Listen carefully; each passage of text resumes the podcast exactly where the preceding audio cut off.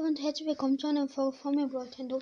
In der Folge werde ich euch ähm, ja einfach mal die Sachen zu dem Master-Modus sagen. Ich glaube, wir fangen dann an. Ähm, ja, der Master-Modus ist ja darauf ausgelegt, dir eine größere Herausforderung zu bieten.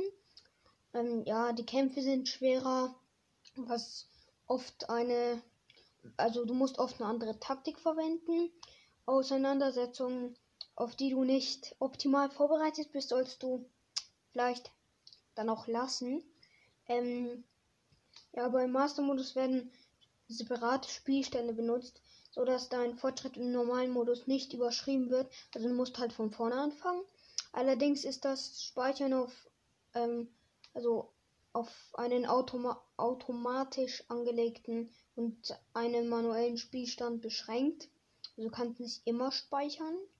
Bei riskanten Aktionen hast du also für den Fall, dass die Sache schief läuft, nicht viel, nicht, also keine Versicherung, dass du halt ähm, an einen, also dass du an einen Speicherpunkt zurückkehrst. Ähm, ja, dann sage ich euch jetzt die Unterschiede zum normalen Modus. Also Gegner re regenerieren einen erheblichen Teil ihrer LP, wenn sie inner innerhalb eines kleines an einer gewissen Zeit halt nicht getroffen werden. Dadurch ist es nun wesentlich schwerer, ähm, ge schwerer Gegner mit defensiven Taktiken nach und nach klein zu kriegen und Gefechte mit mehreren Angreifern werden ja viel komplizierter. Ja, dann sämtliche Wächtervarianten sind mächtiger. Also die größeren Modelle können ihr ihre typischen Laserstrahlattacken nun durch ähm, ein Verzögerungsmoment unberechenbar gestalten. Also dann ist es schwerer zu blocken und so. Ähm, ja.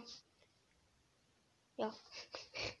ähm, und Nanowächter sind aggressiver und widerstandsfähiger, was die Kämpfe in den entsprechenden Schreinen generell ja, erschwert. Besonders in der Anfangsphase deines Abenteuers ist das, ja, ist das bemerkbar. Bemerkbar. Ähm, ja, dann Monster entdecken dich auf eine größere Entfernung. Die allgemeine Grundregeln, Grundregeln gelten weiterhin, also im hohen Gras und Blattwerk ähm, kann sich Link teilweise verbergen und Regen übertönt seine Schritte und verringert die Sichtbarkeit.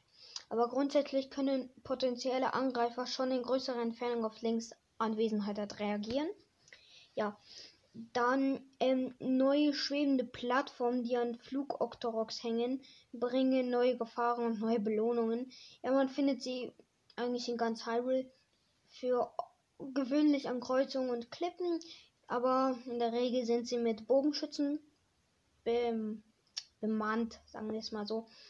Ähm, aber erhalten auch, enthalten auch Schatztruhen mit guten Waffen, also mit wirklich die mit wirklich guten Waffen und anderen wertvollen Dingen manchmal.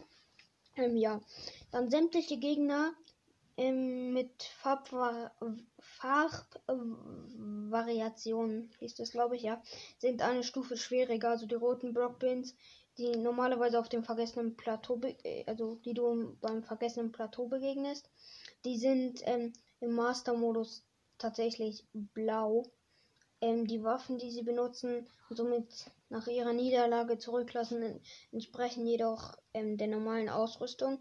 Das bedeutet, sie sind schwieriger zu besiegen, aber hinterlassen nur, ähm, nur eine ja, Waffe, die nicht so gut ist. Man sollte also gut überlegen, auf welche Auseinandersetzung man sich einlässt.